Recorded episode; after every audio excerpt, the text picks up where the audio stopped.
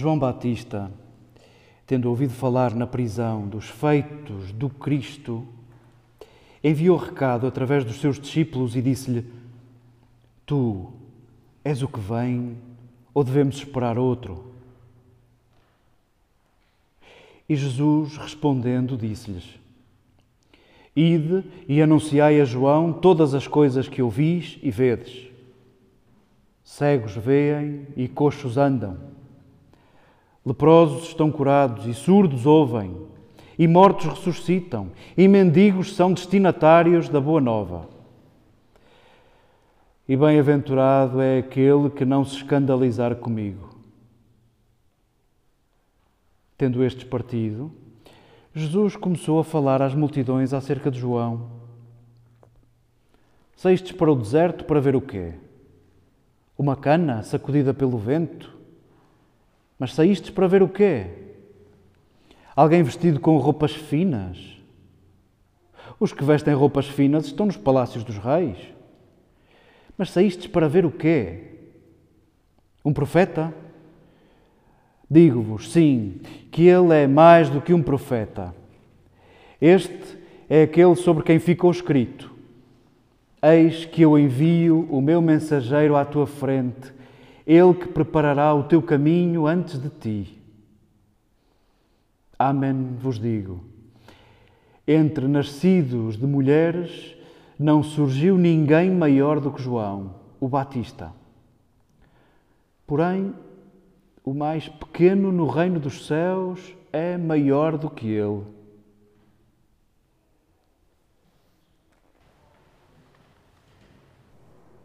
Queridas irmãs, queridos irmãos, queridos amigos, com uma palavra de especial ternura para a estreia absoluta do Jaime, que é capaz de estar a ouvir uma espécie de como o Charlie Brown quando ouvia os adultos, mas que bom estar, estar aqui conosco, que bom na sua mini condição saborear a nossa condição, isto de buscarmos isto de sermos mulheres e homens de desejo, mulheres e homens em aberto, em construção. E por isso vimos aqui celebrar a nossa fome, juntamos-nos à volta da mesma mesa para partilharmos a mesma palavra e o mesmo pão. E se é extraordinário virmos aqui, o que será quando daqui sairmos? Todos os terceiros domingos do Advento são domingos que nos convidam à alegria. Alegrai-vos. É a palavra que cose todos os textos que escutamos. Alegrai-vos. Que a alegria entre por nós adentro. Alegrai-vos. Talvez o que hoje os textos nos pedem este convite a meio do Advento, a questionarmos a nossa alegria, a questionarmos as razões da nossa alegria, a questionarmos de onde nos vem a alegria. De onde nos vem a alegria? E se quiséssemos já antecipar conclusões, os discípulos de Jesus têm uma metodologia diferente para saborear a alegria. Os discípulos de Jesus parece que vivem a alegria não por aquilo que é exterior a nós, mas talvez uma alegria que nos venha de dentro. Uma outra coisa. Precisamos de todos para definirmos, para dizermos o que isso é. Já várias vezes aqui dissemos que a palavra alegria por si parece que vale pouco e até parece que que se esgota na etimologia e some-se. Alegria só significa sem lágrimas. E se perguntarem ao Pedro e à Cris, quando nasceu o Jaime, porventura foi das horas mais felizes da vida deles, se lhes perguntarem se foi uma hora sem lágrimas, se calhar a hora mais alegre da vida deles até teve lágrimas. E portanto a palavra parece que se esgota, parece que se contradiz sem lágrimas. E se o sentido etimológico e mais literal não chega para dizer o que é alegria. Estamos mais ou menos como Santo Agostinho em relação ao tempo. Nós bem sabemos o que é o tempo até a hora em que nos perguntam o que é. Todos nós sabemos o que é alegria até a hora de dizermos o que é. Que é isso de alegria, coisa sem lágrimas? As nossas maiores alegrias foram bem choradas. As nossas maiores alegrias, bem que tiveram lágrimas. O que é isso da alegria? De onde nos vem a alegria? De onde te vem a alegria? Esse é o convite e a questão que emerge a meio do caminho do Advento. Curioso não ser o dia de Natal o dia da alegria, curioso não ser o quarto domingo do Advento, mais próximo do Natal, o domingo da alegria, curioso a tradição, ainda que simbólica, ainda que na liturgia, consagrar o terceiro domingo, este domingo a meio, a meio do caminho, o domingo da alegria. Talvez para nos dizer que a alegria talvez esteja no caminho. A alegria talvez esteja no caminho. Talvez a alegria não seja a finalidade da nossa vida. Nós vamos confundindo alegria com, com prazer, com bem-estar, com ausência de preocupações. E digam-me lá que vida é essa? Que vida é essa sem preocupações? Nós, como somos seres em tensão, nós, como somos seres imperfeitos, imperfeito não significa defeituoso, imperfectos significa inacabado. Nós que somos seres de desejo e inacabados, somos seres de tensão, a verdade é que quando o sol é muito, queremos fresco e queremos chuva. Quando a chuva é muita, queremos sol. A verdade é que quando temos fome, queremos comer e quando comemos muito, queremos descansar e, e assim é a nossa vida. E no meio dos nossos cansaços, e no meio dos nossos trabalhos, e no meio das nossas preocupações, desejamos um tempo sem trabalhos e sem preocupações.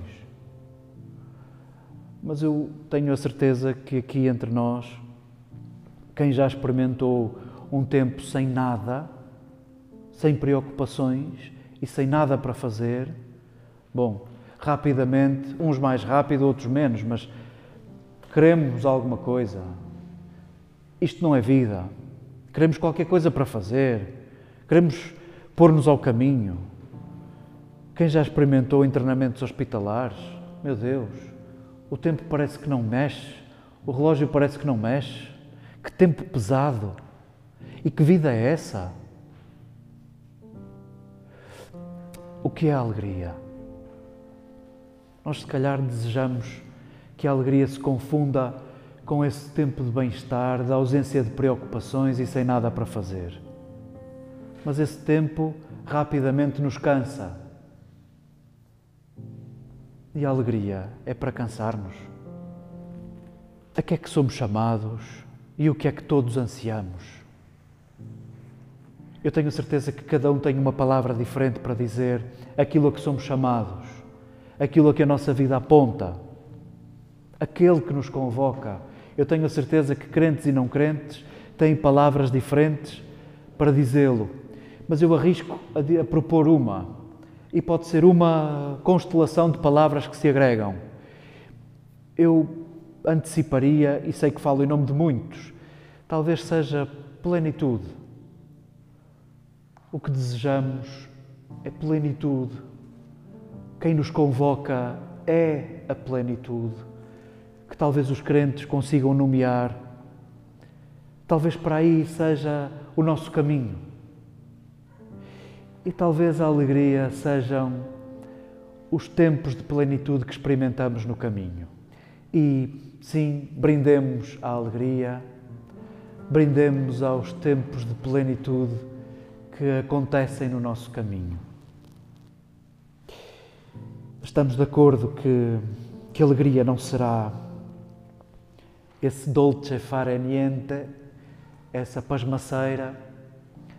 Estamos de acordo que o caminho, que o advento e que o tempo é um ensaio de plenitude. E a alegria vai confundir-se com este ensaio, com este treino, com esta antecipação. Percebemos por este breve texto do, do capítulo 11 do Evangelho de Mateus, percebemos que João, que é um personagem importantíssimo, João que também dá voz às nossas questões, ele também tem uma expectativa em relação a Jesus.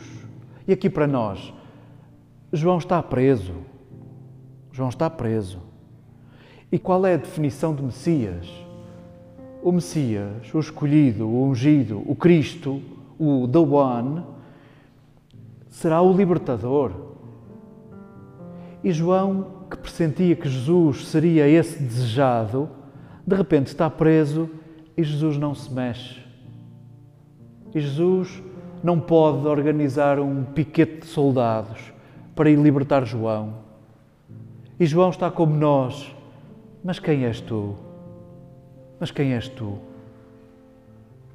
És tu aquele que nós esperávamos? És tu aquele capaz de me vir agora libertar? Ou vou ter que esperar outro? João, felizmente, noutro tempo, será autor de uma outra frase que também nos salva. Entre vós está quem vós não conheceis. Entre vós está quem vós não conheceis. E sim, João está a mandar um recado àquele que verdadeiramente também desconhece. És tu? Quem és tu? E Jesus não manda outro recado, não manda outra mensagem que seja teórica, que seja argumentativa, que não dizei o que vedes e ouvis. E nós não sabemos bem o que é que vai acontecer. Conseguimos talvez prever se os interlocutores de João levam a João uma legenda que se encontra na profecia de Isaías, João recebe a mensagem e percebe a mensagem. E agora nós? Percebemos ou não a mensagem? Jesus não diz, sim, sou eu aquele que esperava. Sim, eu vou aí libertar-te.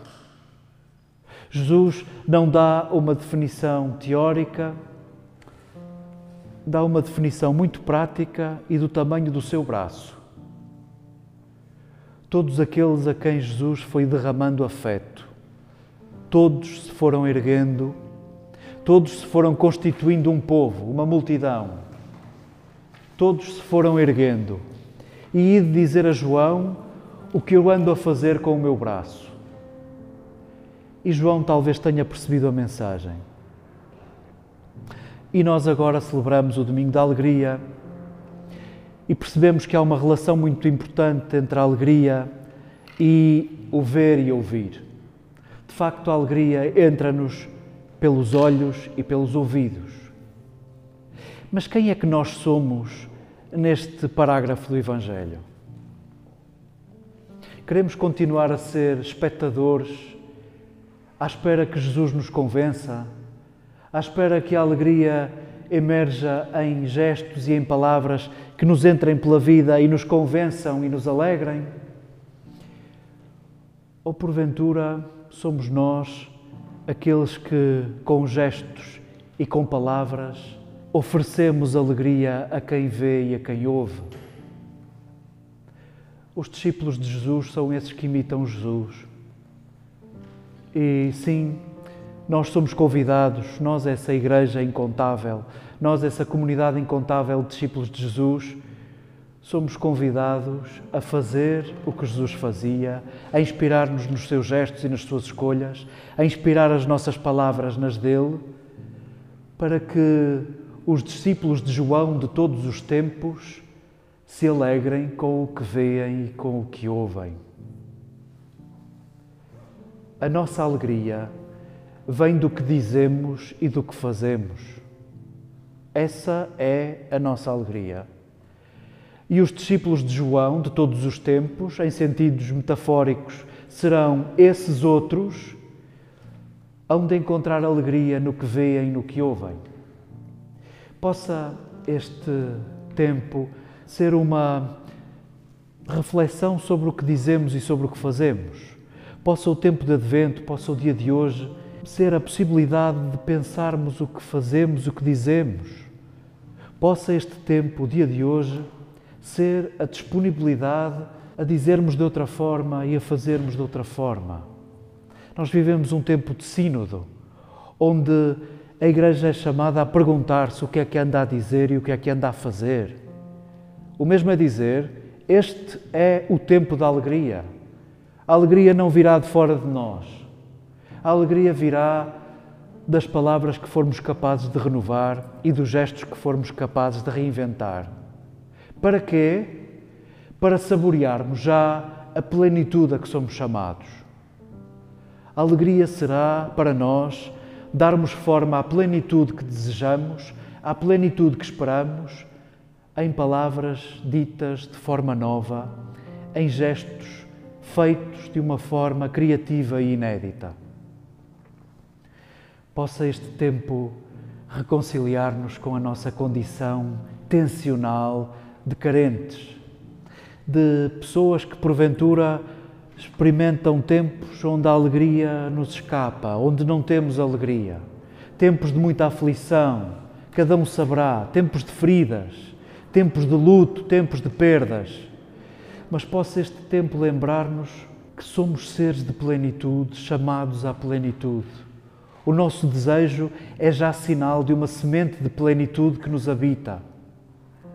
E possa a plenitude ser construída ainda que na brevidade e na finitude do tempo, possa ser construída em palavras que queremos dizê-las de outra forma, em gestos que queremos repeti-los de forma criativa, em escolhas que queremos que sejam inéditas, para experimentarmos plenitude já. O mesmo é dizer plenitude, que quer dizer completo, que quer dizer total, que quer dizer, se quiséssemos, uma obsessão de não deixar ninguém de fora.